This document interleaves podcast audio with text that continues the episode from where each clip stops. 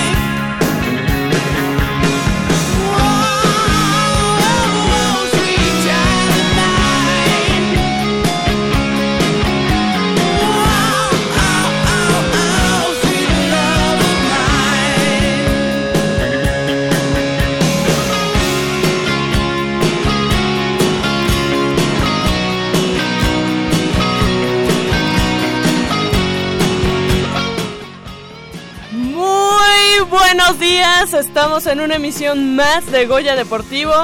Esta que es del sábado 29 de abril del 2017. Sí, señores, se nos está yendo el año y por qué no, con lo más emocionante de todo el deporte universitario. Eh, quiero presentar a mis compañeros de siempre, de toda la vida, detrás de los controles, Crescencio Suárez Mejía, Armando Islas en la producción eh, tenemos uh, también nuestras líneas telefónicas por si ustedes gustan estar con nosotros, eh, comentarnos algo al respecto, porque hoy vamos a tener mucha, mucha información sobre el deporte universitario. Los teléfonos en cabina son 55 36 89 89 y 01800 505 26 88 porque aquí les vamos a estar dando toda la atención que ustedes se merecen como nuestro auditorio de Goya Deportivo. Em, el día de hoy, yo soy Michelle Ramírez, estamos aquí ya listísimos con la información. Ah, no sin antes recordarles que también estamos en Facebook como Goya Deportivo y en Twitter como arroba Goya Deportivo. La información del día de hoy está muy, muy, muy, muy reciente porque el día de ayer tuvimos el abanderamiento de las delegaciones que van a Olimpiada Nacional, a Nacional Juvenil y a la Universidad Nacional. Y es que el día de ayer el rector de la Universidad Nacional Autónoma de México, Enrique Graue Wichers, abanderó al contingente, contingente Puma que representará a esta casa de estudios en la edición 2017 de la Universidad y la Olimpiada Nacionales, ceremonia la cual se realizó en el frontón cerrado de Ciudad Universitaria, donde también se anunció con gran entusiasmo eh, la entrega de las becas para los alumnos deportistas de equipos representativos de la UNAM. Un acto sin precedentes en el deporte universitario, el cual reconoce el rendimiento académico y deportivo de los estudiantes que representan a la universidad y que la ponen en alto para defender los colores azul y oro. Eh, Mitch, ¿cómo estás? Buenos días a ti y a todos nuestros amigos de Escuchas. ¿Y qué te parece si antes de, bueno, de continuar con la información de la, del abanderamiento de la Universidad Nacional, te quiero comentar que en Goya Deportivo siempre, siempre tenemos a eh, atletas destacados, como es eh, costumbre en este programa, pero también tenemos eh, a jugadores que marcan ciudad y uno de ellos está precisamente en la línea telefónica, eh, Juan Carlos Vera Rivera, quien fuera jugador del equipo profesional de fútbol soccer por allá por la década de los noventas. Juan Carlos, ¿cómo estás? Buenos días, saluda Armando Islas. Armando, buenos días, ¿cómo les va? Un saludo grande. ¿Qué tal, Juan Carlos? Eh, pues bueno, eh, gracias por tomar la llamada en esta mañana fría de sábado. Eh, a unas horas de que empiece el partido entre Pumas y Morelia. Y bueno, pues tú como jugador emblemático de ambas instituciones, pues quisiéramos conocer tu, pues tu, sentimiento, tu pesar, tu, tu sentir por este partido que finalmente sabemos que te parte un poco el corazón.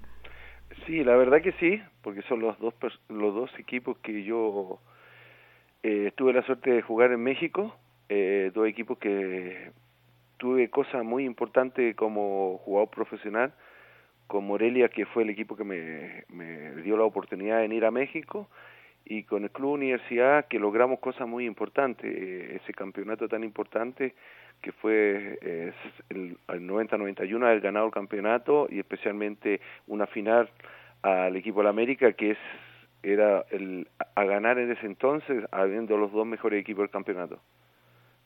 Y bueno, en esta ocasión ambos equipos no atraviesan por el mejor momento. Morelia está pues a punto de descender lamentablemente y Pumas está cerca de quedar fuera de la liguilla, un partido en el que ambos pues tienen prohibido perder, ¿no? Bueno, sí, un, un partido entre comillas como que fuera fácil, pero es importante para los dos. Es tan importante para Puma como para Morelia. Yo creo que un poquito más más importante por la situación que está es Morelia. Yo creo que en estos momentos se van a jugar esta noche 90 minutos, que ellos saben que si llegan a, no a sacar resultados, el equipo descendería a segunda división. Y eso sería un caos, no solamente para Morelia, yo creo que para, para esta ciudad, para, para el fútbol mexicano, porque igual Morelia ha sido un equipo que lleva bastante años en primera división y se ha, se ha hecho como un, un, equipo carismático, un equipo chico que realmente mucha gente le ha servido a lo mejor para, para venir a ver el partido y al mismo tiempo para salir un poquito de Ciudad de México. Juan Carlos, y hablando un poco más de Pumas, pues esta situación por la que atraviesa el Club Universidad, ¿a ti qué te parece? Finalmente, pues Pumas es de los equipos grandes que merece estar siempre arriba, que tiene que estar siempre arriba peleando por los campeonatos, peleando por la liguilla y ahorita en esta ocasión pues no atraviesa por su mejor momento. ¿Cómo tú calificas la situación por la que atraviesa el equipo de Pumas? Mira, la verdad que he estado yo muy preocupado de Pumas, eh, he seguido mucho a Pumas eh, esta temporada. Eh, yo estoy realmente no, no, no estoy tan preocupado, yo creo que estoy estoy tranquilo en el sentido que es eh, este era un proyecto y este proyecto se está manejando bien, en el sentido que eh, fue el, eh, el proyecto es por tres años, el primer año es un 35% que más o menos es lo que se trata de calificar para ver si se está haciendo bien las cosas. Yo, yo pienso que sí, yo pienso que se está haciendo bien. El equipo sí, sería eh, un 100% este, este año haber logrado, haber llegado con más facilidad a la, a la liguilla pero viendo viendo lo que está haciendo eh, Paco y lo que se refirió eh, eh, Rodrigo que iba a pasar y, estos tres años el trabajo que iban a hacer yo creo que el primer año se está cumpliendo. Con el, el único objetivo que nos está llegando es a la liguilla pero el trabajo de fuerzas básicas el, el tratar de, de cambiar la manera de jugar y el esfuerzo que, que ha hecho la institución para para contratar jugadores de buen nivel como fue eh, nuestro mi paisano eh, Nico Castillo. Entonces yo creo que está haciendo bien las cosas. Sí el próximo este año que viene yo creo que ya ya tiene que mostrar ya no solamente un, un, un 35%, sino yo creo que un 80% lograr estar no solamente en la liguilla, sino tiene que casi ya estar peleando el título el año que viene. Y, y, el, y yo creo que también sería importante que votes de cantera, que le den la salida a esa chimenea, con, con seis, siete jugadores que, que ya estén en el primer equipo, o sea, que sean titular del primer equipo, como pasaba en los años 90, que el plantel de, de universidad era totalmente cubierto por jugadores mexicanos y me acuerdo que el único extranjero era yo y, y, y, fueron las, mejores, las mejores temporadas que ha, hecho el equipo. Juan Carlos, eh, a tu consideración, ¿qué crees que se dejó de hacer en el club universidad para precisamente esa cantera que decíamos que era inagotable y que fue base mucho tiempo de la Selección Nacional de México? Pues dejó de producir jugadores, se dejó, eh, quizá se trajeron demasiados extranjeros. ¿Qué es lo que se dejó de hacer en el club, Juan Carlos, para que ya no sea tan esa cantera tan tan productiva que fue en antaño? Bueno, eh, eh, lo que pasa es que por eso yo eh, hago siempre un análisis. ¿Por qué sacaba tanto jugador Puma? ¿Por qué? Porque Puma cuando la universidad terminaba un jugador o dejaba el fútbol, un jugador de, de, esos que se retiraba histórico del equipo, era importante y, y los llevaban a trabajar a fuerzas básicas eh, jugadores importantes. Eh, eh, en ese entonces, cuando yo llegué ahí, había un cuerpo técnico de es puros es jugadores de, de universidad que trabajaban en fuerzas básicas. Eh, fuera de eso, años atrás que ya muchos jugadores desaparecieron de fuerzas básicas, como eh, más, te voy a nombrar tres o cuatro, Abraham Nava, que lo, lo sacaron de la institución, a, a, a Servín, lo sacaron de la institución, a Garay, lo sacaron de la institución, eh, eh, trabajó en, en, el, solamente en el primer equipo y nunca lo trabajó en segunda eh, en las fuerzas básicas fue Miguel España. Nunca tuvo Negrete en fuerzas básicas para enseñar todo el talento que tenían.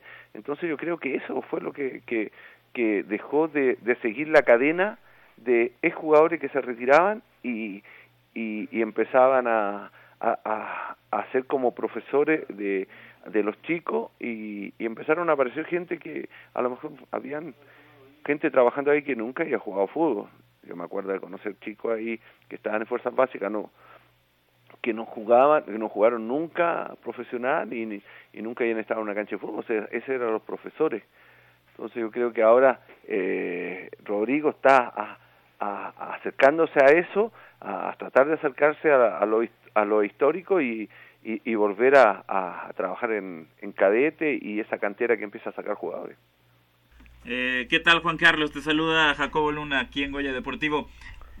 estabas hablando de la cantera y, tocas puntos importantes de, lo que te tocó vivir en Pumas eh, durante tu época como jugador. Pero los tiempos han cambiado, Juan Carlos, ha cambiado el fútbol, ha evolucionado el fútbol en todas, en todas partes del mundo. En el fútbol, el fútbol mexicano ya es distinto a como se jugaba hace 10, hace 20 años. Ahora es posible eh, establecer un equipo competitivo que pueda pelear por campeonatos con eh, base nada más en una cantera. Y te pongo el ejemplo, muchos dicen que si quieres hacer algo trata de imitar a los mejores, ¿no? Y en ese sentido, si Pumas podría imitar, por ejemplo, guardando toda proporción, lo que hace el Barcelona, pero el Barcelona, su éxito reciente no lo ha basado completamente en canteranos, ha, encontrado este equilibrio entre jugadores extranjeros, estas grandes contrataciones y los jugadores de cantera. Pumas puede realmente pelear por un título o puede ilusionar a la afición eh, como contendiente verdadero en el fútbol mexicano únicamente con jugadores de cantera como lo, lo plantea eh, Rodrigo Ares de Parga. Yo creo que sí, pero lo que, pasa si tú miras al Barcelona, el Barcelona primero eh, trabajó con muchos chicos de cantera. Cuando empezó la, la época de Guardiola, eran muchos jugadores de cantera.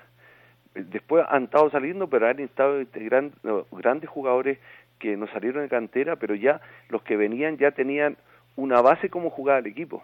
Lo mismo que hizo en los años 90 Puma. En los años 90 Puma tenía una base, sabía lo que jugaba, era un equipo mecánico y de esa base se tomaron muchos equipos. El Atlante empezó a jugar así, hizo sus mejores años, después apareció, yo te digo, hasta el mismo equipo de América, empezó a, sacar muchos jugadores de su cantera, y Chivas, que sigue jugando con jugadores de su cantera y busca los mejores jugadores de México, y Puma perdió eso, perdió esa esa esa imagen que tenía de, jugador, de, de equipo que sacaba mucho jugador y, y tenía un equipo fuerte con jugadores de cantera.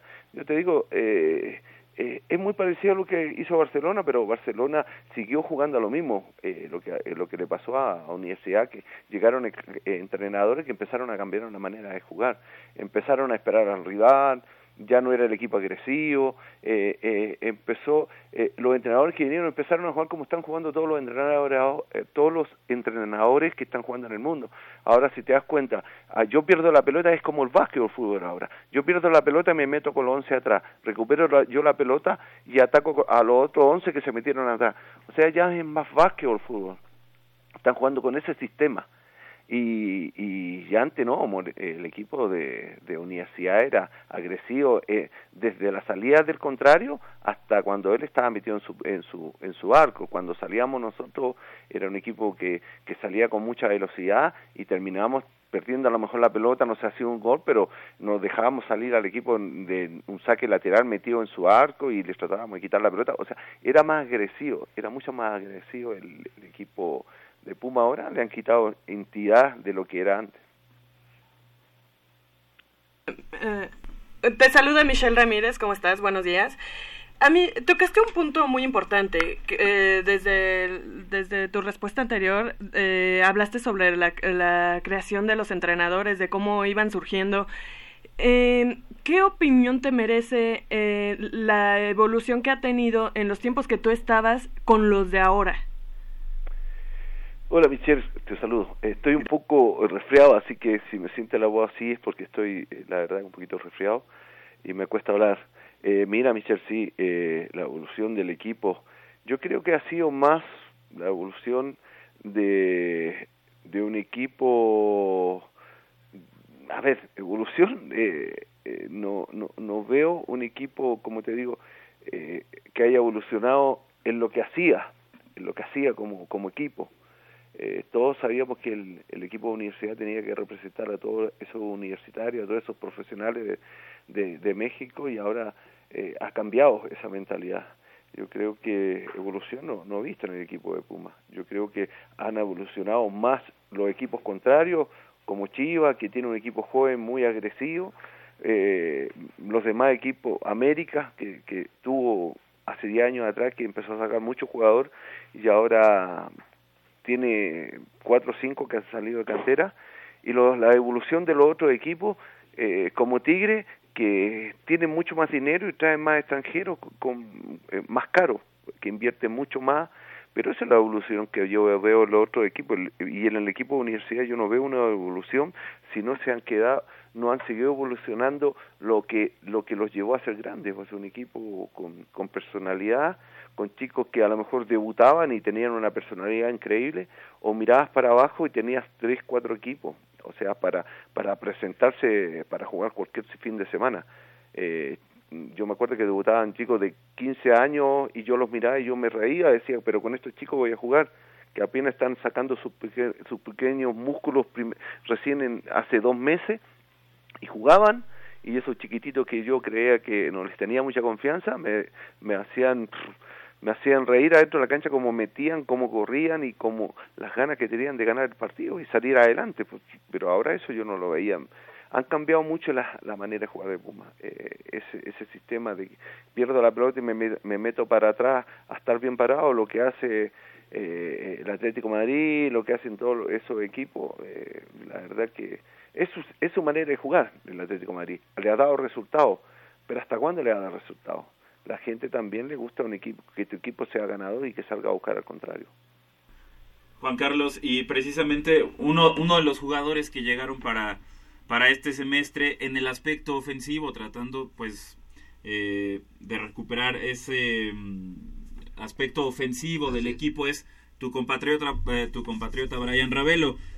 Unai Emery, el director técnico del PSG, dijo a principio de la temporada en una entrevista para el diario El País de España que Unai Emery cuando lo dirigió en el Sevilla, que era un tipo con una calidad individual exquisita y que era muy bueno, pero que en los partidos importantes no competía. Lo hemos estado viendo en Pumas, van está a punto de cumplirse el semestre y Brian Ravelo ha dado partidos muy buenos, pero cuando más se le necesita no ha aparecido. ¿Qué es lo que pasa con, con Brian Ravelo? ¿Qué, qué crees que sea, que sea lo, lo que no lo deja brillar o, exponer todo el potencial que tiene dentro de la cancha? Bueno, Ravelo es un, para mí un gran jugador, pero lo que me estás diciendo tú eh, eh, es cierto, o sea, no es que lo haya descubierto el, jugador, de, el, entrenador de, de, de, ¿cómo se llama?, de, de Europa. Eso lo sabemos, yo lo conozco muchos años.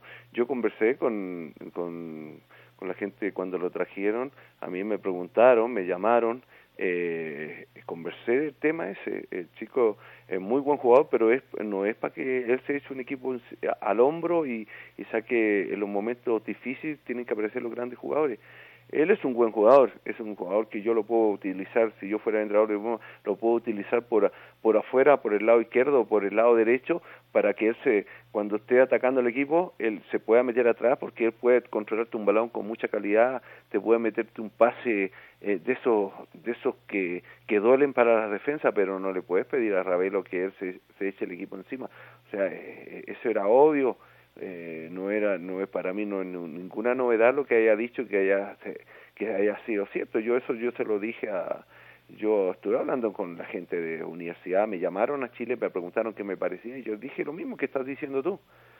Pero eh, bueno, se trajo un buen jugador, pero se trajo un, jugador que se echara el equipo encima. Es para mí, Raelo no, no, eh, él no es un chico agresivo, un chico que adentro de la cancha pueda eh, ya, eh, apurar a un compañero o, o, o, como se dice en el fútbol, echarle la, echarle la bronca a un jugador que está viendo que no está cumpliendo la, el, la, la mayoría de, de, de su expresión como futbolista o, o lo que tiene que hacer en su puesto, Ravelo no lo va a hacer en el caso mío yo era así, yo si yo veía que que Patiño había momentos que se quería desaparecer del partido y, y empezaba a sentir que le estaban metiendo muy fuerte, yo iba al lado de Patiño y yo le decía, o sea, oye David, tienes que meter, cabrón, no pasa nada, hay que meter acá. No, yo, aquí te protegíamos, aquí yo lo protegía y yo me iba encima del rival y, y le decía que se metiera conmigo, que metiéramos los dos. Entonces, a Luis lo defendía mucho cuando los centrales le iban a dar o, lo querían lo, lo, lo querían asustar porque era un chico de 17, 18 años. Yo, yo iba y encaraba a los viejos de ellos y, entonces eh, también en, eso es Notavero no es para eso es un chico bien sano, un chico buen jugador. Entonces, no a ver, en, en Chile, ¿sabes qué dice? Al chico le falta barrio. El chico le falta barrio. Allá en barrio significa que tienes que ser, eh, tienes que salir a, a encarar a los rivales cuando te quieren echar para abajo a tu mejor jugador, a, Luis o a Patiño o a, eh, cuando estábamos en el medio, ahí aparecía Tuca, aparecía Miguel y, y encarábamos a los fuertes de ellos. Entonces, Ravelo no es para eso. Ravelo es un buen jugador, pero no es un chico que va a ir a, a encarar tanto a su compañero si está cometiendo errores como al rival que le están pegando patadas. chico va a bajar la cabeza, no es un... Entonces, eh, tienen que pensar. Por eso yo siempre he dicho, eh, la gente del fútbol eh, los, los, que tenemos experiencia tendríamos que llegar a, a, veces a tener una opinión de qué jugador sería importante para traer a la universidad. Pero si eh, en estos momentos yo, yo te digo, a mí me, me preguntó eh, eh, Rodrigo, hablamos del tema, pero ya estaba contratado. Yo le dije, trae un buen jugador, pero no un chico que te va a, te va a echar el equipo al hombro. No es eso, no es un, un líder líder, es que tiene esa presencia dentro de la cancha. Juan Carlos, sabemos que tienes una agenda apretada en este sábado previo al partido de Pumas contra Morelia y sería para nosotros muy grato seguir platicando horas y horas de fútbol, pero bueno, sabes que el tiempo en radio es muy corto, pero te queremos agradecer que hayas tomado la llamada, que nos hayas platicado un poco de pues de tu experiencia con Pumas, de lo que sientes por el equipo del Club Universidad, y también por Morelia, que hoy se te partirá el corazón un poco allá en la cancha del Estadio Morelos. Y pues cuando estés por acá, por la Ciudad de México, pues nos gustaría mucho que estuvieras aquí en la cabina y sigamos platicando más de nuestros Pumas y del fútbol en general. Eh, bueno, por supuesto, gracias a ti por llamar. Eh, sí, estoy viajando, me quedo hasta el día miércoles porque voy a ir a visitar a unos amigos a diferentes ciudades acá, eh, a Guanajuato y a, a Querétaro. Y ya el día miércoles, el jueves estoy en Ciudad de México, voy a tratar de ir al partido voy a tratar de comunicar con Rodrigo para ver si eh, puedo ir al, al estadio, al partido de Puebla Puma, me encantaría estar ahí, voy a hablar con el presidente eh, y, y, adelante, pues adelante cuando ustedes quieran, y un saludo para toda la afición de Puma, para, para toda esa gente que siempre vibra y toda la semana está pendiente del equipo. Perfecto, entonces estamos en contacto, a ver si la próxima semana, el próximo sábado, pudieras engalanar nuestra cabina con tu presencia. Por favor, encantado. Muchas gracias. Que estés muy bien, Juan Carlos Vera Rivera, en la línea telefónica, Jacob, Mitch. Pues es, es, eh, es la verdad que un gran un gran placer para nosotros haberlo tenido aquí, aunque sea vía telefónica, y que haya compartido esas experiencias y esos detalles que a lo, a lo lejos se ven, lo ves como jugador, lo ves como entrenador, pero no siempre se menciona, ¿no? Entonces, este, pues eh, ya ahorita nos dirigimos a una pausa porque tenemos unos invitados especiales que nos van a dar de qué hablar en la próxima Olimpiada Nacional.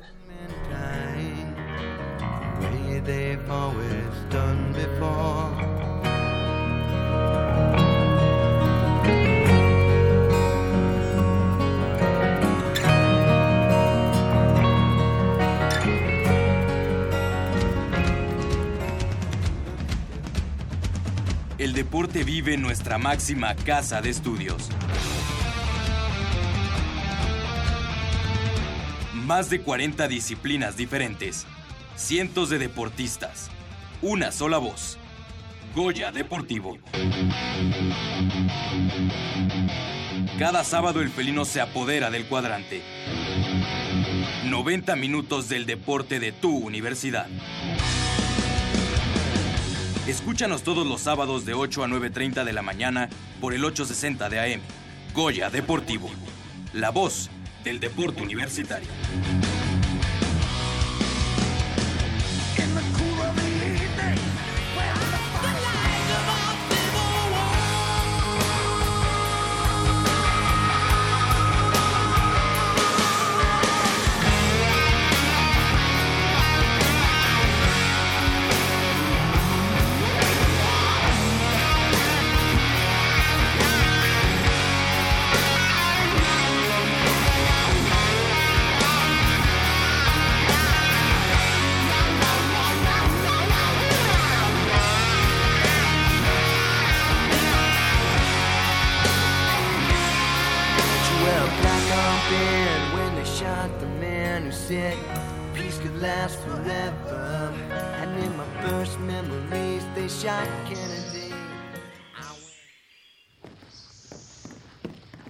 Vengan, es por aquí.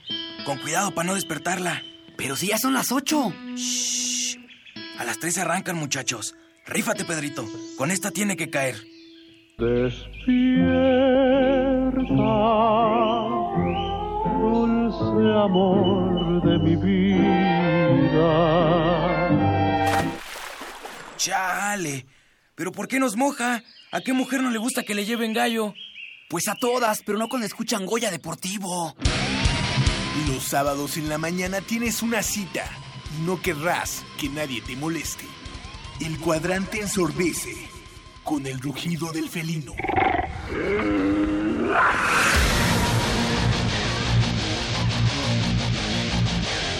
El deporte también se practica con los oídos. Goya Deportivo. Escúchanos todos los sábados de 8 a 9.30 de la mañana por el 860 de AM. Goya Deportivo, la voz del deporte universitario.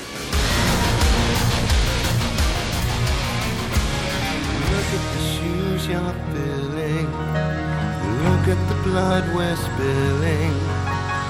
Look at the world we're killing.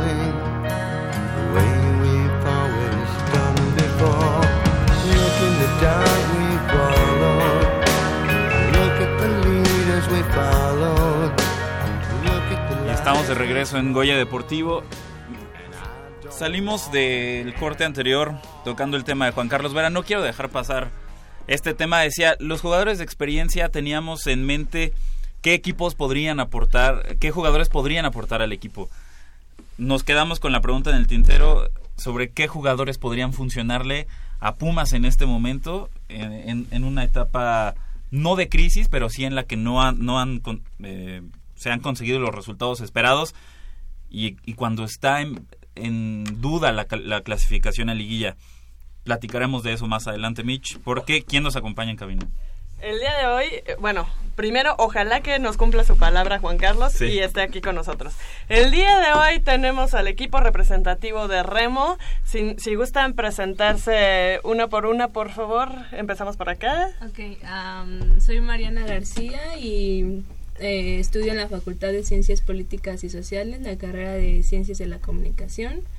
Este, llevo seis años practicando remo y ya. Ah, Este, yo me llamo Claude Marie Constant, eh, estudio la carrera de guitarra en el Conservatorio Nacional de Música y llevo tres años practicando remo. Yo soy Fernanda Arroyo, este, estudio Ingeniería Geofísica en la Facultad de Ingeniería y llevo tres años practicando remo. Yo soy Edith Márquez y ¿qué? Ah, estudio en arquitectura en la FES Aragón y llevo cinco años practicando remo. y no es la cantante, ¿eh? No. y Y Juan Antonio Chávez, soy el entrenador del, del equipo de remo. Bueno, pues eh, este equipo de remo está aquí con motivo del Campeonato Nacional de Remo que se llevó a cabo hace un par de, bueno, hace unos, el fin de semana pasado. Dos semanas. Dos sem- hace dos semanas, ok. Con tres medallas de oro, dos de plata y cinco bronces, eh, ellos salieron avantes de, la, de este campeonato nacional, donde se enfrentaron a escuadras de Baja California, Nuevo León, Jalisco, Estado de México, Quintana Roo, Yucatán, Guanajuato y la Ciudad de México. Corrijan- corríjanme si me equivoco. Los tres oros fueron conseguidos por Ed- Edith Márquez, aquí presente, en, en la categoría sub-23. En la misma categoría también finalizó en primer lugar con Claude, o Claude, Claude. Claude, este, eh, en, el- en la pareja, ¿no? En, el doble. en el doble, perdón, se me fue la palabra. Además, en el cuádruple con el- este de Edith y Claude, eh, junto con Mariana y Fernanda. Y en el cuádruple, ah, eh, y por, eh, también estuvo Camila en la... No, ya, ya, no. Fernanda. Fer O sea, eh, estuviste en el doble y en el cuádruple. No, solo, solo en el cuádruple. en el cuádruple. Ah, ok. Entonces aquí está mal mi, mi anotación. Eh, y a final de cuentas también colaboró Brenda García, que estuvo ahí un poco en un bote combinado. Ujú. Ok, platíquenos un poco la experiencia de, de este nacional, que bueno, cada nacional se presenta en situaciones diferentes. Eh, ¿quién, ¿Quién fue la, la representación eh, en, en cuanto a asociación que más este, les dio batalla ahí en, en, en este nacional?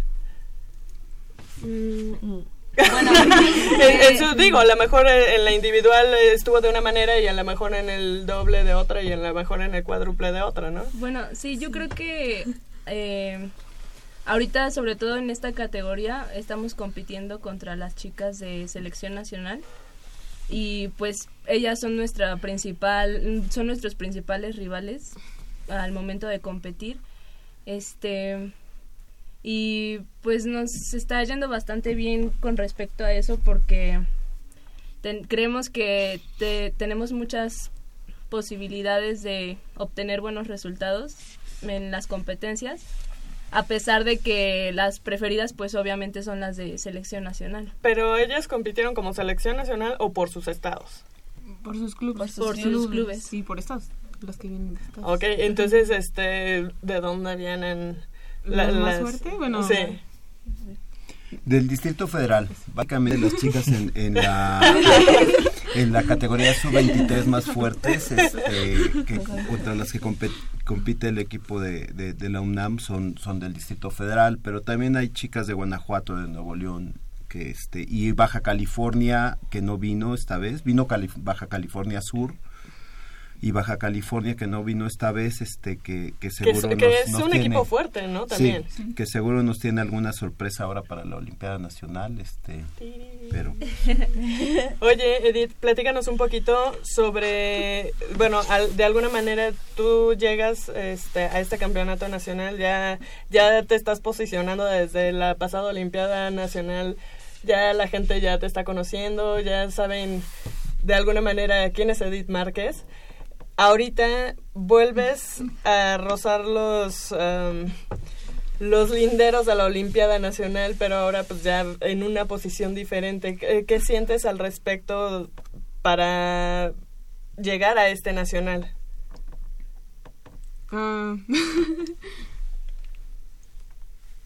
¿Qué? Ay, perdón, es que no entendí muy bien. No, o sea, ¿cuál, cuál es, digo, de alguna manera ahorita ya eres eh, como, ya está, ya la gente te conoce, ¿eh? ya sabe quién es Edith Márquez. ¿Cómo te sientes tú para llegar a, a los campeonatos nacionales que ahorita se vienen en Olimpiada Nacional? Pues Ella no participa en Olimpiada Nacional. Aquí hay un problema de categorías. Ajá. La- las categorías internacionales y que maneja la Federación Mexicana de Remo no coinciden con las categorías oh, que ok. convoca la, la CONADE para Olimpiada Nacional. Entonces ya nos quedamos afuera. Este, Yo ya. Yo Ok. y dos, nosotras dos todavía tenemos en la Olimpiada. Ok. en- la Olimpiada. Ustedes dos participaron en, las, en la edición anterior de la Olimpiada. Sí, y quedamos en primer lugar en la dos, sí. Ujú. De la Eh, Olimpiada pasada. ¿Fue en Guadalajara también? No, la de Remo fue aquí en el... Ah, sí, es cierto, fue aquí. Sí. Ok, y, y de alguna manera, pues ya, de este, pues ya están ahí en la Olimpiada. ¿Cómo, ¿Cómo llegan ustedes ahora sí a la Olimpiada? Y ahorita que nos conteste, que, que pre- piensa su respuesta, Edith, en, en, en relación, no, en relación a, a la, pues ya eh, va sobre lo mismo. Eh, ¿cómo, ¿Cómo te sientes ahorita que ya estás, pues, en los primeros lugares, ya la gente te está conociendo? ¿Qué es lo que piensas de ti misma en, en esta misma etapa de, de, de- de- bueno, ya no de, de preparación, de competición? ¿Y cómo te sientes a- en relación a los demás? no ibas con ellas. La que quiera contestar está bien. Ustedes primero. Eh, bueno, mm, nos fue a Claudia y a mí bastante bien en este campeonato nacional. Eh, las chicas de selección nacional eh, nos ganaron por tres segundos en la 2 sin. Pero pues también es importante mencionar que ellas ya son un poco más grandes que nosotras, ellas ya no participan en esta edición de la Olimpiada Nacional. Entonces, mm, las otras chicas con las que competimos eh, sí van a la Olimpiada. Y pues yo creo que en esta Olimpiada que va a ser en Nuevo León tenemos bastante oportunidad de resultar ganadoras, igual que la Olimpiada pasada. Sin embargo, cabe señalar aquí que en Nuevo León las circunstancias son diferentes. Eh, hace dos años eh, se presentaron lo- los, los días y el agua como muy turbios, muy inestables. Eh, ¿Qué tanto les conviene y qué tanto les conviene eso a ustedes? Pues, pues prácticamente nunca hay olas y el clima pues no es así como en Nuevo León. Entonces, pues, este, lo que hemos estado trabajando ahorita es mucho la técnica, precisamente en la DOSIN, este, para poder tener un buen resultado y remar allá este, pues, con las condiciones que se presenten. Entonces, pues ese ha sido el trabajo que hemos estado Sí, también sobre todo pues es lo que le digo a Claude que yo yo creo que es importante no confiarnos de que por haber ganado el campeonato y la Olimpiada Nacional pasada, no, o sea, no confiarnos y dar por hecho que vamos a hacer lo mismo este año, precisamente por las condiciones de la pista de Nuevo León. Eh, profesor Juan, quería saber eh, eh, desde su perspectiva cómo puede si- eh, simular o enfrentar esas condiciones que van a tener en, en Monterrey, que no- obviamente no las tienen aquí, y cómo preparar a las chicas para ello. Bueno, simular no, no se puede crear las condiciones, pero este lo que estamos haciendo son, son el desarrollo de algunas habilidades técnicas que esperamos nos sirvan para, para la competencia en, en Nuevo León. Básicamente, este, pues necesitamos este, eh, eh, hacer cosas eh, en el bote que eviten el golpe de las palas con, con las olas, con, con el agua y que nos den más estabilidad y, Ah, bueno, porque a, final de cuentas el año pasado fue, digo, hace dos años fue algo que sí les les pudo a lo mejor perjudicar un poquito, ¿no? En, ya en la competencia. Sí, creo que, que a, nos- a nosotros hace dos años nos, nos estuvimos muy, muy en el pronóstico. Creo que a quienes más les afectó fue al equipo de canotaje, que compitieron una semana después que nosotros y cambiaron las, las condiciones del clima mu- muchísimo. Pero este, no, nosotros estamos conscientes que, que la naturaleza no, no este, tiene no tiene palabra y, y que nos puede tocar condiciones difíciles y estamos preparándonos para eso. Ok, muy bien. Ahora, si, si podemos, sí, adelante. Chicas, eh, yo me quiero regresar al campeonato nacional. Ah, en, la, en la rama femenil consiguieron seis de las diez medallas que había que, se entregaron en, el campeonato nacional, ¿cierto? ¿A qué atribuyen este, este dominio? Eh, porque es un claro dominio, 6 de 10 eh, eh, es- está, está marcado. ¿A qué atribuyen que, hayan conseguido estas seis medallas de oro en el campeonato nacional? Y con la, eh, con la universidad este, en Nuevo León ya muy cerca, podemos tomar esta competencia como indicador sobre, ya más, más hace rato lo, lo mencionabas, pero lo podemos tomar como indicador de lo que puede, de lo que pueda pasar allá en Nuevo León. Um, bueno, de alguna manera ellas no compiten en la universidad. No, bueno, pues. Sí. Pues. Aquí las, las chicas están un poco nerviosas y no sé, a lo mejor los micrófonos, a lo mejor la, la presencia de mi guapo conductor. ¡Auch! Pero si se puede, yo... yo, este, Adelante, profe. Sí, de- desde luego el resultado del campeonato nacional es un indicador, eh, un indicador de la preparación que, que tienen las chicas, de la dedicación que han tenido y creo que es un indicador de, de- del resultado que se puede tener en Nuevo León en la Olimpiada Nacional. Este, nada nos asegura ganar, pero creo que tenemos muchas posibilidades de, de- de- regresar con- igual que el año pasado, con algunas medallas de primer lugar. Eh, competimos en, en algunas condiciones distintas a otras asociaciones. Hay asociaciones como la del Distrito Federal, Nuevo León o Baja California que viajan con 60 deportistas. Mm. Nosotros vamos a viajar con 9 deportistas. Y por las condiciones del equipo, donde tenemos chicos de prepa y de facultad, nada más manejamos dos, dos categorías básicamente, Sí. contra cuatro que, que manejan los demás, los demás equipos. Pero aún así creo que este que en las en las competencias donde donde tenemos este atletas tenemos posibilidades de regresar con medallas. Wow, eso sería fabuloso. Eh, ¿qué, qué nos, eh, ¿Qué opinión nos merece el hecho de que la mayor parte de, la, de, la- de los atletas que han estado ahorita pues sobresaliendo un poco más eh, dentro de la Universidad Nacional en el remo, ahorita lo tenemos aquí presente, son mujeres. Ayer ya lo mencionaba el, el, el rector eh, Graue, el más de la mitad del, del equipo representativo de Olimpiada y Universidad son mujeres. ¿A, a qué, a qué se debe todo esto, profe? Yo tengo una teoría que no está sustentada en ningún estudio ni en nada. No, no, no, Es- está es bien, a lo mejor- Hipótesis, es entonces. Hipótesis, sí, una más bien. hipótesis muy fumada. Yo creo que de alguna forma, eh, culturalmente, las, las este, educamos a nuestras, a nuestras hijas distinto que a los hijos. Las, las, las chicas están como educadas más a seguir instrucciones y esto les favorece tremendamente en el entrenamiento. Yo, yo como entrenador es más fácil entrenar a mujeres que entrenar a hombres. Wow. Pero ah, aquí la pregunta sería ¿por qué? O sea, ¿cuál es la, la diferencia principal entre entrenar a un hombre y entrenar a una mujer? las eh, siguen instrucciones más más fácil. Yo yo repito menos cosas a Ujú. las a las mujeres, menos veces las las indicaciones que a los hombres.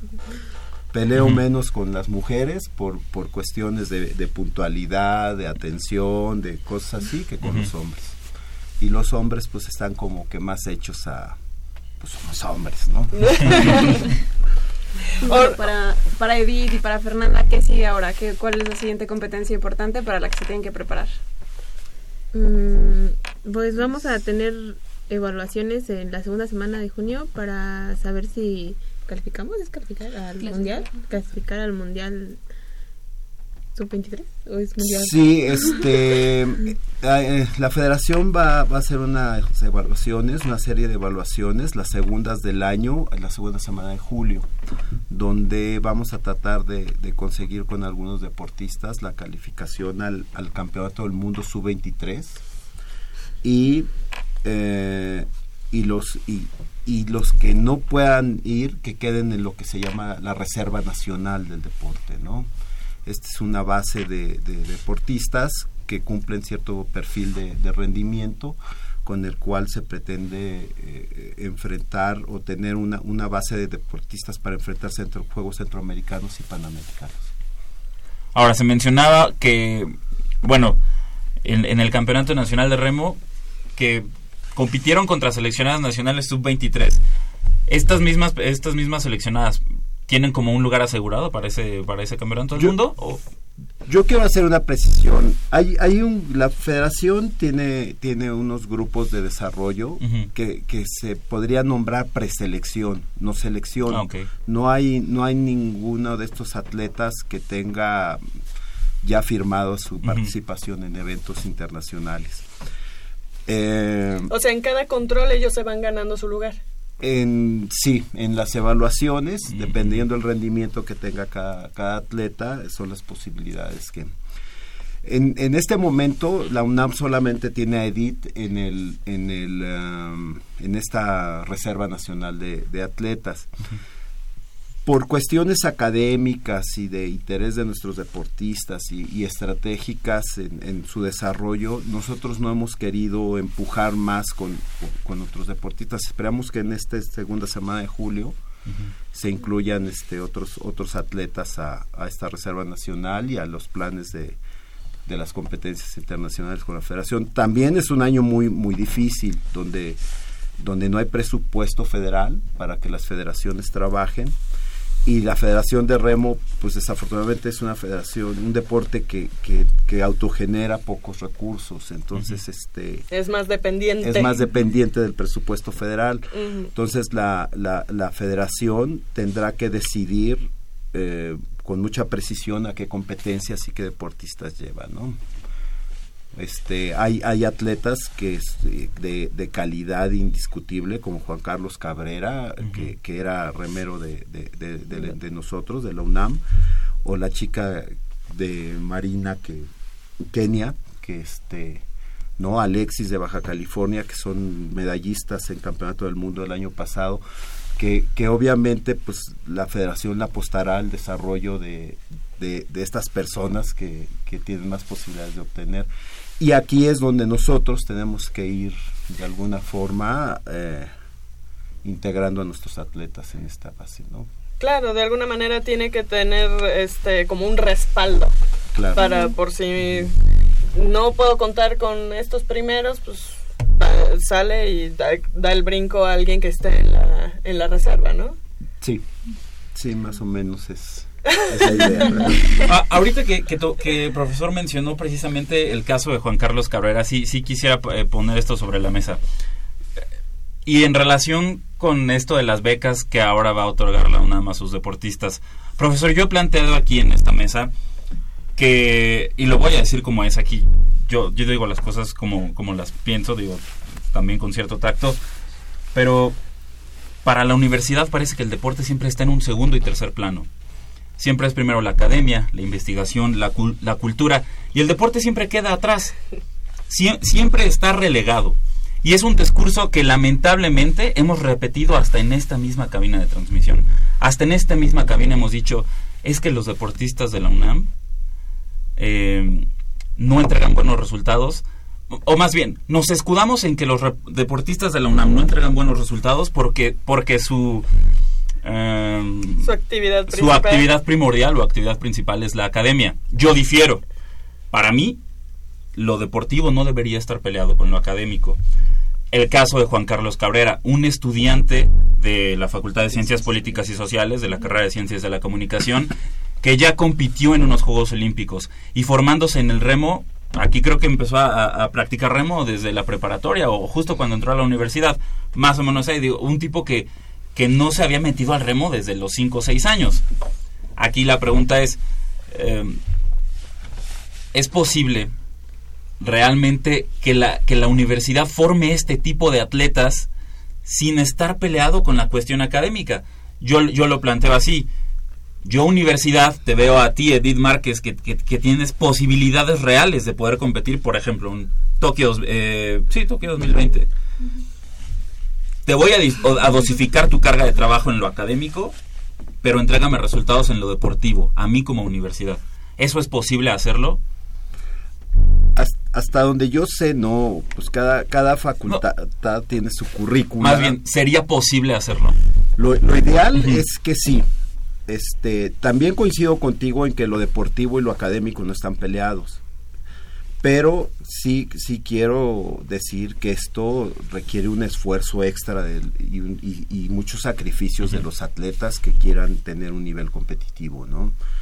Eh, tendrán que quitarle tiempo a otras actividades eh, y, a otras cosas para, para, de- para dedicárselo al deporte y poder salir en lo, en lo académico. Pero creo que la vida es así.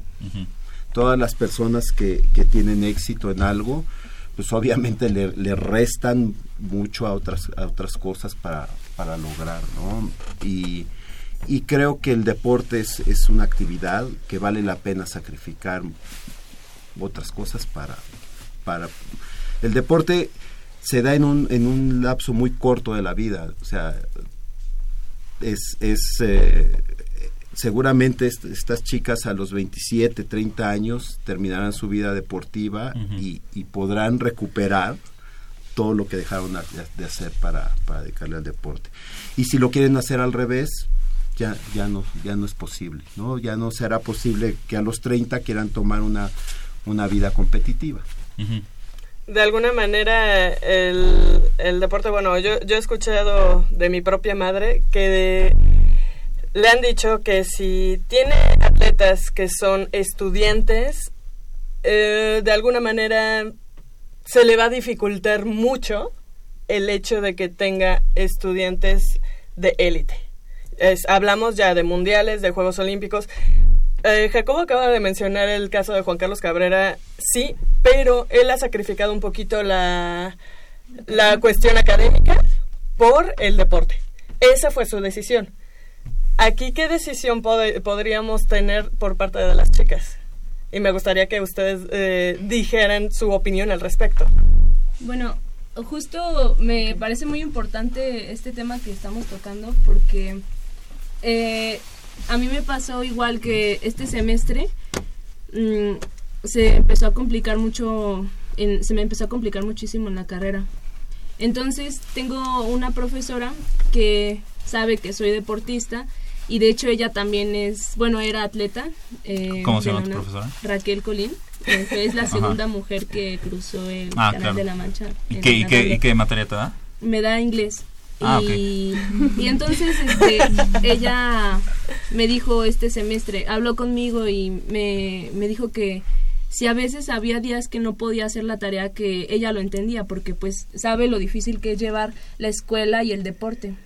Entonces, eso como deportista te, te hace motivarte para, pa- tanto para seguir en la escuela a un buen nivel como para seguir en el deporte.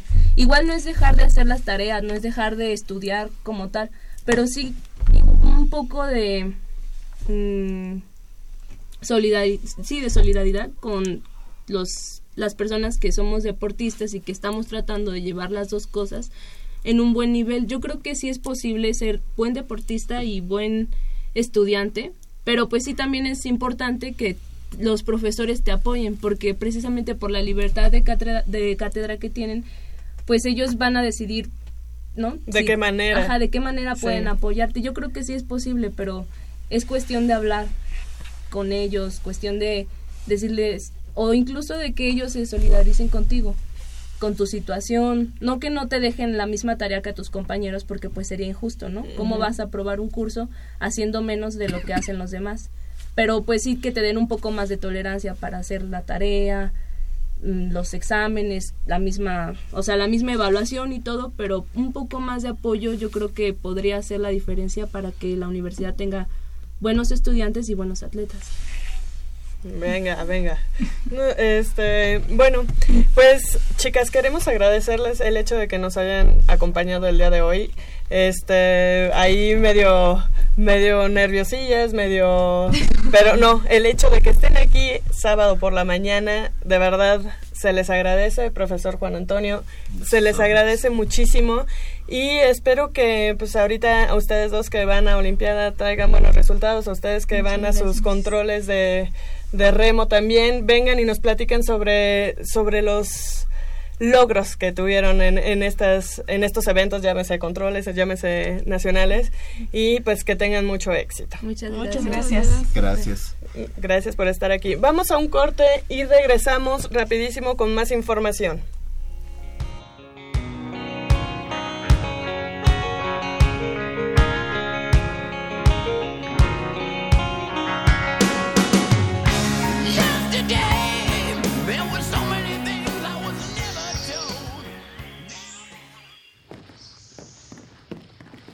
Vengan, es por aquí. Con cuidado para no despertarla. Pero si ya son las ocho. Shh. A las tres arrancan, muchachos. Rífate, Pedrito. Con esta tiene que caer. Despierta, dulce amor de mi vida. Chale. ¿Pero por qué nos moja? ¿A qué mujer no le gusta que le lleven gallo? Pues a todas, pero no cuando escuchan Goya Deportivo. Los sábados en la mañana tienes una cita y no querrás que nadie te moleste. El cuadrante ensordece con el rugido del felino.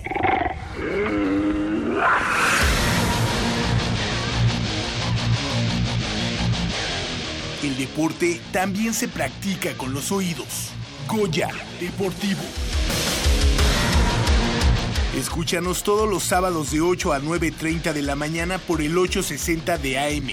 Goya Deportivo, la voz del deporte universitario.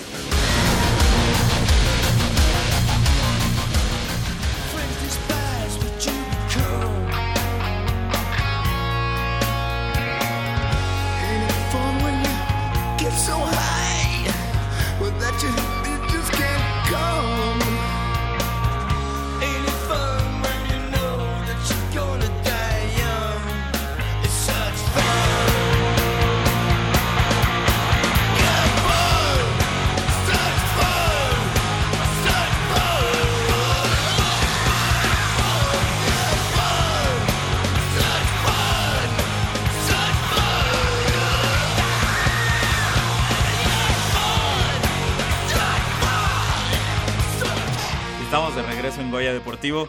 Michelle, yo, yo sí quiero establecer esa, esa pregunta como una pregunta obligada para todos los atletas que visiten la cabina de Goya Deportivo. Porque lo vimos con, con, con esta chica Ramo, ¿cuál era su nombre? Fer, no, no era Fer Edith Claude.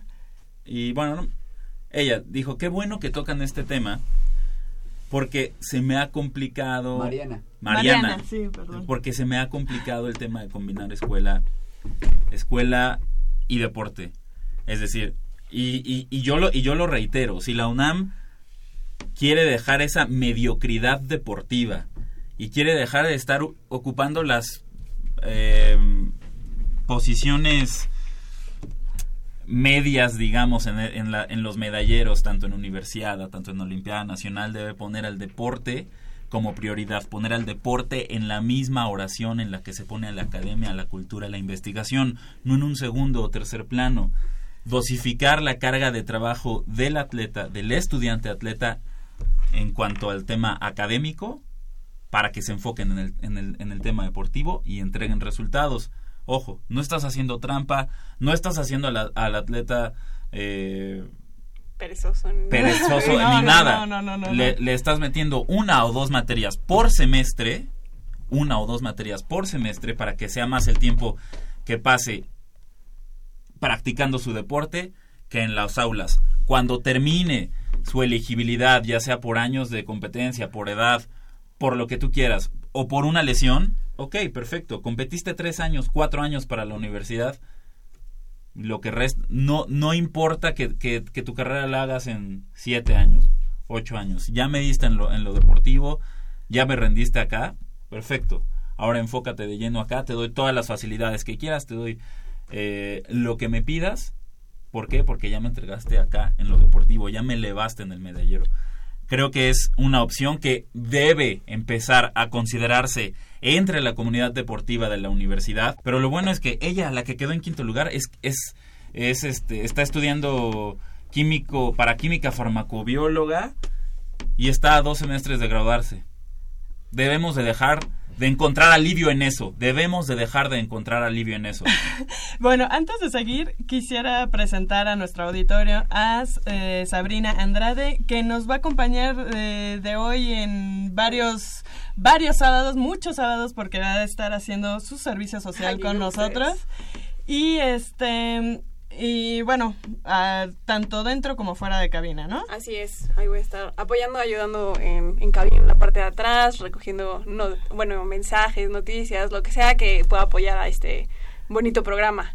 Y bueno, retomando un poco lo que estaba mencionando Jacob, este, yo creo que lo que hace falta realmente es una cultura deportiva, o sea, no necesitamos que todos nuestros maestros sean deportistas, pero que sí entiendan como lo importante que es practicar el deporte, no solamente como estudiante, sino como en el desarrollo de una persona, ¿no? O sea, los valores que nos entrega el deporte, las oportunidades.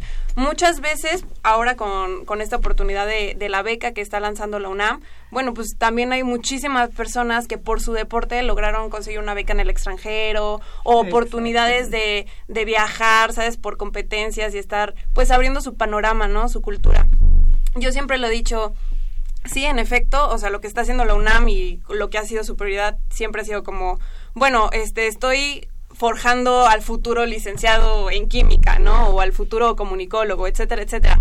Pero pues realmente sí es entender que hay personas que pueden combinar esta parte académica con una pasión, que yo creo que todos los que estamos en esta cabina la hemos tenido en un momento, y que tiene fecha de caducidad. O sea, como lo dijiste, ya se te acaba la edad, ya se te acaba la elegibilidad, o te lesionas, ¿no? Entonces, pues lamentablemente es una pasión que para algunos que no somos alto rendimiento, tal vez sí alta competencia, pues digamos que tiene vigencia. Entonces, si no lo aprovechamos ahorita, pues obviamente, pues física o personalmente, pues sí quedas Se un te va a poco pasar el mermado, ¿no? ¿Y saben por qué no existe una cultura deportiva dentro de la universidad? Porque Porque no para la universidad el deporte no No, importa. no, no, no, Porque para la universidad el deporte siempre va a No, estar no, no. en segundo y tercer plano. Pero no y siempre decir- lo primero va a ser la academia, la cultura y la No investigación. puedes decir que solo la universidad es un problema general De es, México, a- a- digamos. de México. Claro, claro, que Ahora se bien, Simple- en la simplemente universidad. tus papás, o sea, tú empezabas a jugar fútbol o empezabas a hacer un deporte, ¿cómo te decían tus papás? Dedícate a la escuela, ¿no? Ya deja de estar haciendo eso. O, no sé, ponte a estudiar, mañana tienes examen, ¿no? Y no vas a tu clase de natación. O sea, desde la casa empieza esa cultura deportiva. O sea, Exactamente. yo sí lo puedo decir muy personalmente, ¿no? Mis papás, mi papá sobre todo era como, ¿para qué estás perdiendo el tiempo en fútbol o en handball o en tocho? O sea, ya ponte a estudiar. ¿Y a qué me dedico o a qué nos dedicamos nosotros? O sea, sí hay futuro dentro del deporte combinado con, tu, con nuestra parte académica, por así decirlo. Lo que estaba mencionando esta Mariana, este, los maestros sí nos tienen que dar un poquito más de apoyo y no me refiero a la cuestión de entrégamelo después. Hay muchos deportistas que te dicen, oye, ¿sabes qué? La próxima semana me voy a universidad. ¿Me puedes adelantar el examen? No, porque yo no voy a hacer dos exámenes diferentes. Esa es la cuestión que dices, ni siquiera te estoy pidiendo que, que me pases, no te estoy pidiendo que me lo hagas después, te estoy pidiendo que me lo adelantes, ¿no? O sea, hasta estoy en desventaja con mis compañeros. Y, y Ese es sabes el apoyo. Que, que no que el apoyo no debería, o sea, no debería venir por elección propia del maestro. El apoyo debería de llegar como línea dictada expresamente desde rectoría. Pero ahí perderías tu libertad de cátedra como profesor. Exacto. Ahora, en la no, no, situación no, pero que- no, no, no, no, sí. no hay que confundir la libertad de cátedra con, ¿Y- y con cómo querer hacer, con, con hacer lo que quieras dentro del aula. Eso, eso es una cuestión no, muy importante que, que Entonces- siempre, los, los profesores siempre se han escudado en la libertad de cátedra para hacer desastres dentro del aula. Y te lo digo como estudiante de la universidad. Mm, Yo también lo fui. Te lo digo como estudiante de la universidad. Ha- Hay que, hay que guardar bien esta línea. Y por eso, y por eso lo digo. No debe de, no debe de, de venir la ayuda del, de la universidad hacia el atleta. No debe, no debe de depender del profesor, no debe de depender de la figura del profesor. Debe Pero ser algo, no debe ser algo dictado. no. Debe de ser algo dictado desde rectoría, es decir, con una reforma de estatutos, por ejemplo, en la que ya se incluya al deporte como esta, esta mm, eh, como eje fundamental en la formación del estudiante universitario, que actualmente no se tiene así. Y por eso, y por eso te, te pregunto, entonces, porque en México no se tiene una cultura deportiva, ¿está bien que no se tenga en la universidad?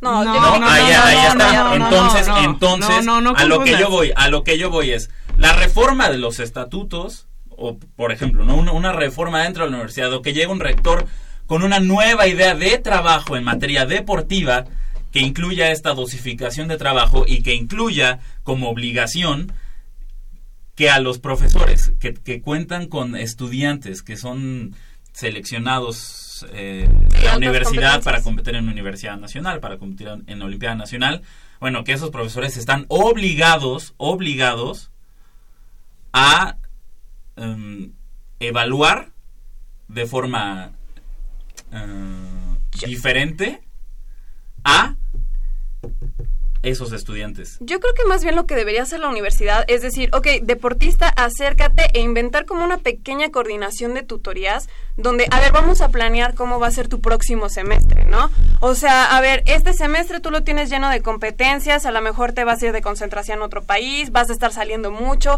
ok, vamos a ver tu plan de estudios. En este plan de estudios estas materias son más relajadas, a lo mejor estos maestros son más accesibles en, en cuestión de la entrega, que se las entregues vía internet o que venga tu hermana y deje tu trabajo final, o sea, porque hay unos que son muy quisquillosos.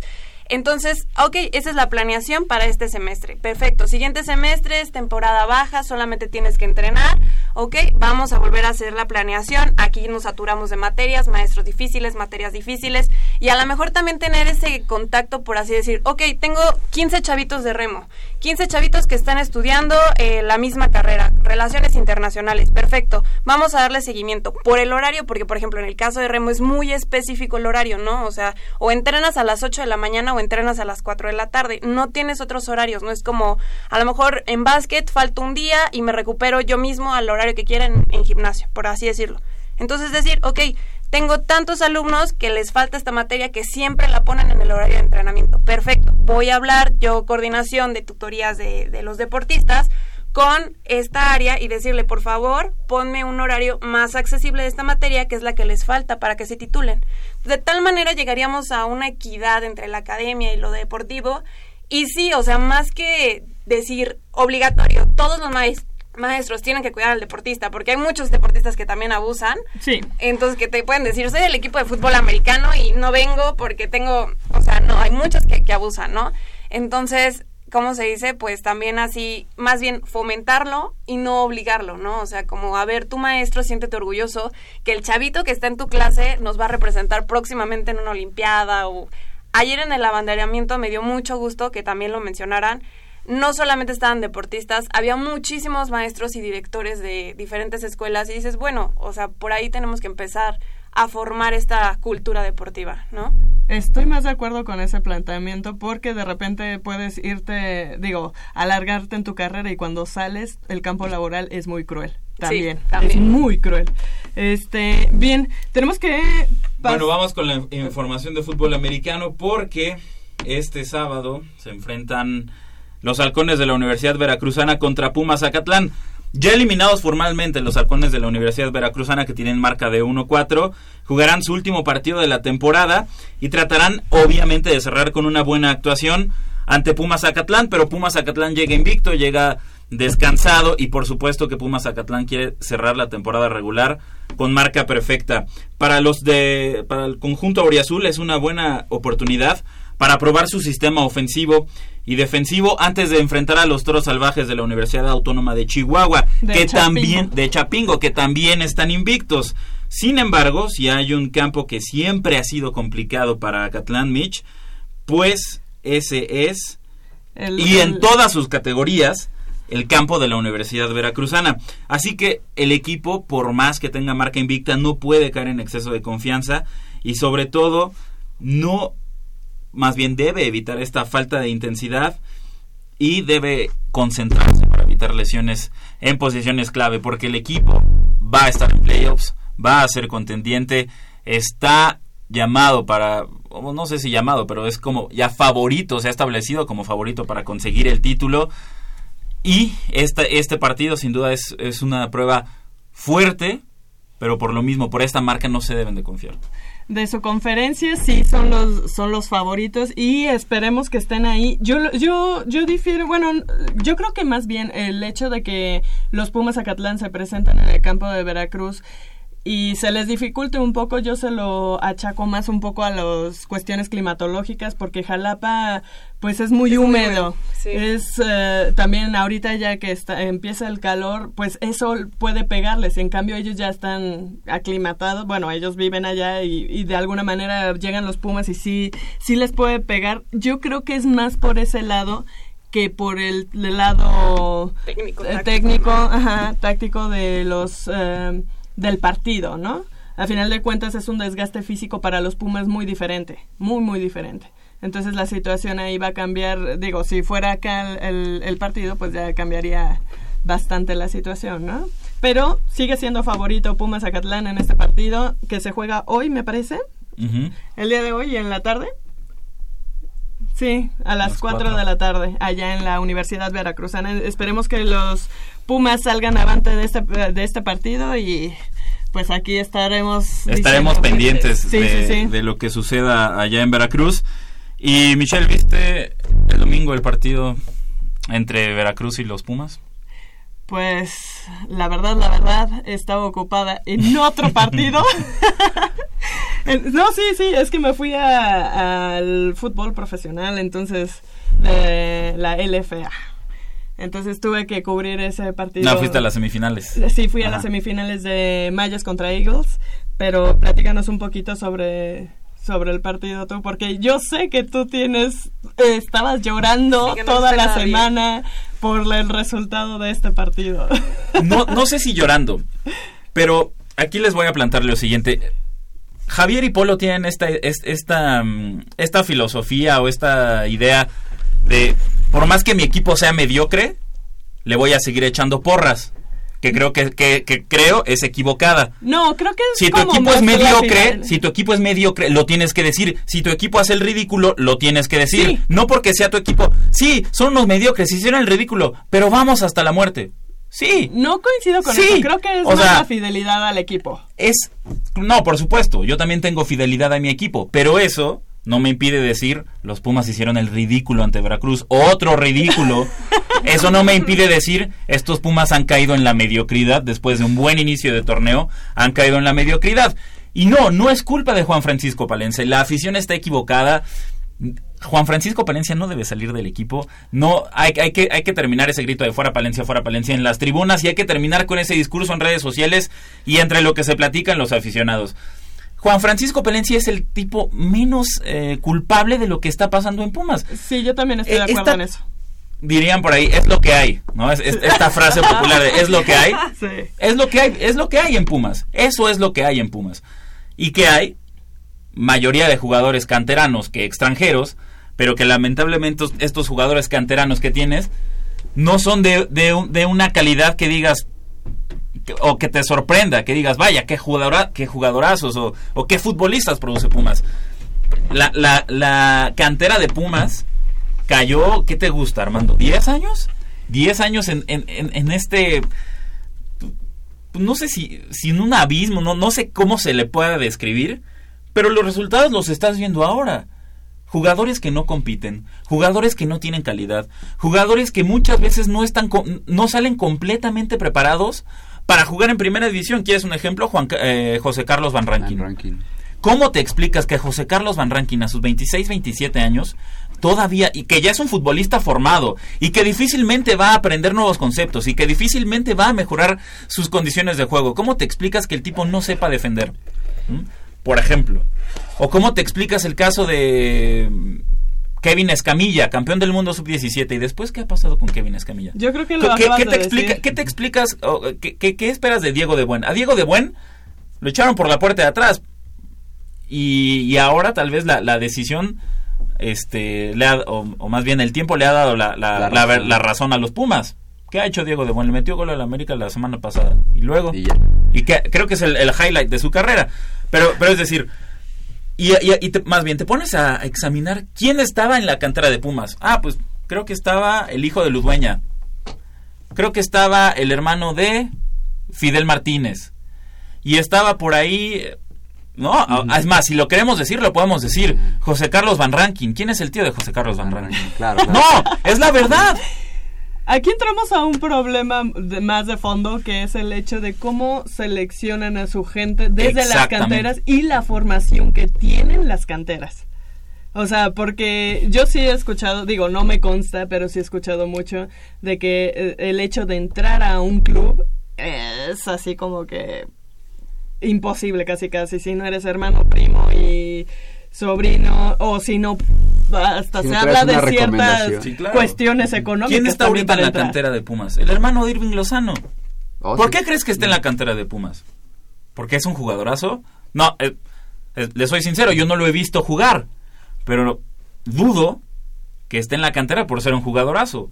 Digo, y si está, y si es un jugador, ¿por qué no está ya en el primer equipo? Vamos a ponerlo así. Y lo había dicho Juan Carlos Vera al principio del programa.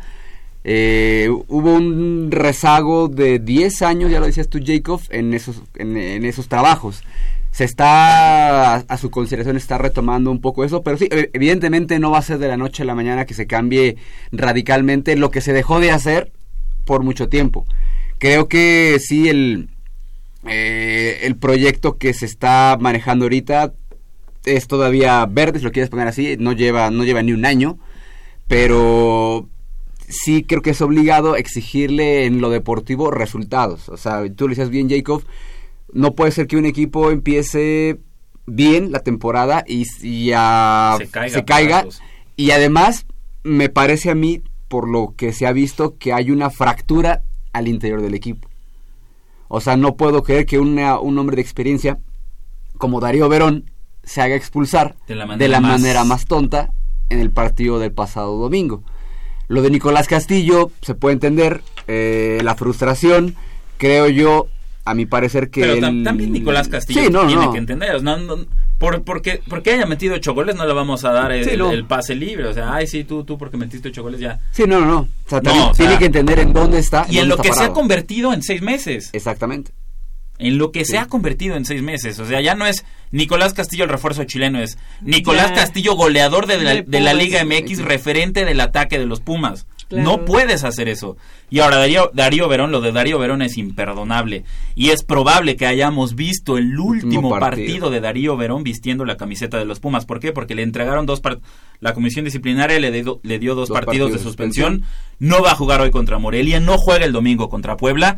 Y finalmente ya. Rodrigo Árez de Parga a él y a Picolín los está retirando desde el principio de torneo. Claro, claro, Enton- claro, claro. Y por cómo, por cómo se ha visto Darío Verón, yo no es, yo ahí difiero. Yo creo que Verón todavía tiene por lo menos dos años de buen fútbol que entregarnos, pero bajo el sistema de Juan Francisco Palencia ha quedado evidenciado, pero exponencialmente en cuanto a velocidad, porque en cuanto a técnica, marcación, es un defensor central todavía de primera línea y lo, y lo has visto porque ha sido convocado por Paraguay para, para disputar eliminatorias de Conmebol rumbo a- al Mundial de Rusia, pero lamentablemente Darío Verón bajo este sistema de Juan Francisco Palencia Sí, no, no, no, no, no está hecho para él. Nos y queda- se ha visto, se ha visto a lo largo del semestre y por eso mismo cree, y el- se manejan los medios, yo así lo creo, que hemos visto el último partido de Darío Verón con la camiseta de los Pumas. Sí, nos queda claro que Darío Verón no está cómodo con ese sistema, no,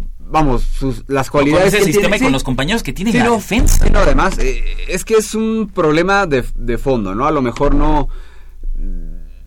En un principio el equipo caminó bien, era un sistema novedoso, ah, pues es que Paco Palencia, ah, pues está innovando, por, eh, entre comillas, eh, la manera de jugar en Pumas, pero ya se vuelve un sistema repetitivo, ya está más estudiado por los rivales, evidentemente pues es la chamba de los otros eh, equipos, y se ve así, y se ve Sí, este claro. declive, se ve este Los declive. equipos estudian y saben Sí.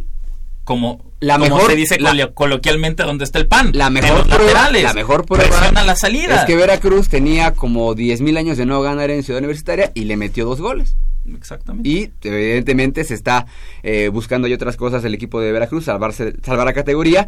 Y hoy, en Morelia, eh, pues Pumas se juega así como la última, así remota esperanza. la, la De primera, calificar. la primera de sus dos últimas cartas para clasificar a liguilla. Y que ya no Pero depende ya, de ya él. está bien, muy, muy rudo que... Sí, no, no, Y ya no complicadísimo. depende, ya no y ya no dependen de sí mismos. Los Pumas ya es conseguir seis puntos y esperar esta combinación de resultados, ponerse a rezar en esta semana y la semana siguiente. Que la semana anterior se dieron los resultados que quería.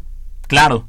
Pero, Pero- no consigues el triunfo en casa, En casa. ante Era Veracruz, que llevaba, y bien lo decías, Armando, años sin ganar en Ciudad Universitaria, y sales con ese ridículo, porque así fue. 2004, Ridículo. 2004. Desde 2004, como fue el ridículo que hiciste contra Tigres, como fue el ridículo que hiciste en Copa Libertadores, como fue el ridículo que has hecho durante los últimos cinco años. Es decir, y, y lo digo aquí sin ningún problema y, la- los aficionados de Pumas que me están escuchando, por favor que me llamen y que me digan, estás equivocado, eh, estás, estás, no, no no sabes. sabes nada, pero, es, pero, yo, pero yo lo sostengo, nos burlamos de Cruz Azul y nos burlamos de Cruz Azul de 20 años sin título, pero ¿qué, guardando toda proporción, ¿qué tan lejos estamos los Pumas de los ridículos que hace Cruz Azul? Hacemos, hemos hecho ridículos, no a esa misma magnitud. Ojalá. Pero, No, Ojalá espérame. pero, espérame. pero, ahí. pero ¿qué ha pasado después de 2011, Armando? Vino la era de Mario Carrillo. Primero Joaquín del Olmo, Mario Carrillo, eh, Antonio Torres Servín, to- toda esta época de turbulencia en Pumas, este que nos, nos dejó al borde del descenso, tuvimos que regresar a, a Memo Vázquez, Memo Vázquez estabilizó el barco, nos llevó a una final, el mejor tor- torneo que hemos tenido en los últimos seis años, en la Apertura 2015, líderes de la Liga MX, lamentablemente caímos en la final, en, la, en el partido de vuelta que fue un partidazo. Sí. Pero, y, y siempre, y, y- y creo que lo mencionamos la semana pasada o la semana antepasada, y hasta lo dije yo, y ahora quiero rectificar.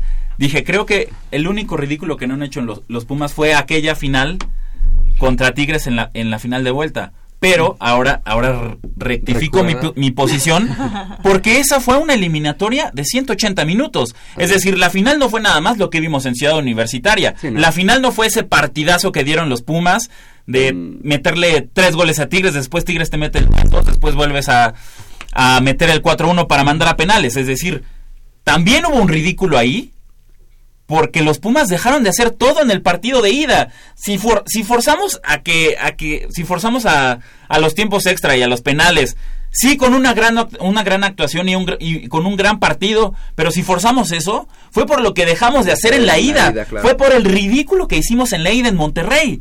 Entonces, ridículo tras ridículo. Y, y no conforme con ello, clasificamos a Copa Libertadores y, y con CACAF Champions League, torneos en los cuales también salimos de la manera más ridícula posible. Con Independiente del Valle. Independiente del Valle. De Hazme el Valle. favor.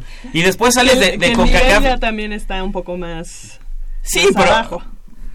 Oye, antes de, eh, que ya nos quedan cuatro minutos, eh, Sabrina, ¿tú a qué equipo le vas?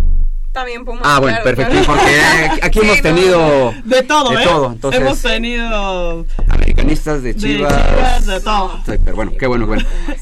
Eh, hoy Jacob, eh, una de las últimas posibilidades de Pumas para poder in- para intentar clasificar a la liguilla. Enfrenta a un Morelia que si no gana hoy se va de primera división. Sí, exactamente. Eso se vuelve más Por peligroso. lo que hizo Veracruz ayer ante Exactamente. Monterrey. Entonces, no va a estar fácil.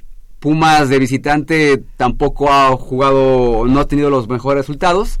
Y Morelia urgido, pues yo creo que va a ser un partido muy, muy, muy, muy rudo para el Y, equipo de y que la directiva sabe lo que se juega Morelia, está consciente de ello y por lo mismo La eh, directiva puso la entrada gratis para el partido, siempre y cuando lleven una playa del Morelia. Eh, entonces el estadio va a estar a reventar, Pumas va a tener toda la atmósfera en contra. El factor No, psicológico va a estar Exactamente, ahí. el, fa- el factor Oye, y que yo psicológico. para, para esto, bueno, hay que decir que nuestros compañeros, eh, tanto Manolo y me parece que Javier, no sé si andan en Morelia, yo no sé si fueron a apoyar a Pumas o fueron a apoyar a Morelia. ¿Por Entonces, qué? digo, porque pues vamos a salir gratis la entrada, si llevan una playera de Morelia ya van a entrar. No, pues, eh, yo espero que no, y- yo espero que No, espero no. equivocarme y espero que la siguiente semana digan, no, estás equivocado, fuimos a apoyar a Pumas. Exactamente. Seguro fueron a apoyar a Pumas. Ojalá, ojalá. Y, y si, si Rodrigo Ares de Parga tuviera tantita vergüenza, haría lo mismo para el partido contra Puebla después de, de esta segunda mitad de torneo vergonzosa para los Pumas. Sé que no lo va a hacer, pero bueno, no está de más plantearlo o, de- o dejar el tema ahí sobre la mesa. También es importante, eh, lo tocaremos la próxima semana, pero ¿qué ha, qué ha hecho, por, por ejemplo, qué, ha- qué han hecho las Chivas? ¿No? Y, y- y Guadalajara te dice, es no puedo competir en el fútbol mexicano contra tantos futbolistas extranjeros. Y Guadalajara, una cantera que ha, gener- que, que ha producido los últimos futbolistas de renombre mexicanos que han, que han tenido Sí, éxito en el viejo en continente. sí, claro. Incluso ellos han tenido problemas para, para destacar acá en el fútbol mexicano. Entonces, también eso lo tocaremos la próxima semana porque es importante hacer como esta comparación entre lo, lo que se ha desarrollado en estas ambas canteras de clubes representativos de la Liga MX. Por lo pronto, por esta emisión de Goya Deportivo, nos tenemos que despedir. Muchas gracias, Michelle Ramírez. Muchas gracias, Jacobo. Yo solo quiero acotar que creo que esto es un problema de actitud y de formación. Nada más. Igual y lo tocamos el próximo Sí. fin de semana. Que, ah, no, yo ya no los veo porque me voy a Universidad Nacional. Después, lo sí, lo dejamos en el tintero. Eh, un beso a todo nuestro auditorio. Gracias por estar ahí eh, prestándonos sus oídos. Un beso, Puma. ¡Mua! En la nueva incorporación de Goya Deportivo, Sabrina. Andrade, pues muchísimas Sabrina gracias Andrade. por permitirme estar con ustedes y pues espero continuar Te, más. te veremos más aquí ya cada sábado en, en Goya Deportivo, ¿no es cierto? Igual el próximo sábado me voy Sí. con Mitch a Universidad, pero a competir. Bueno, sí, en cuanto regreses. sí, sí. regrese ya, estamos aquí.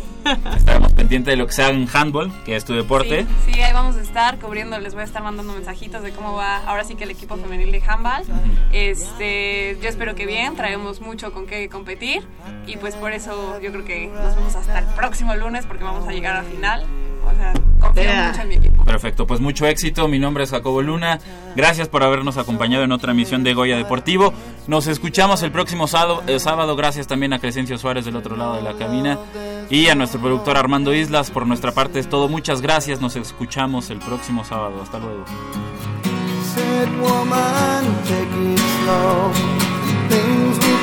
just fine.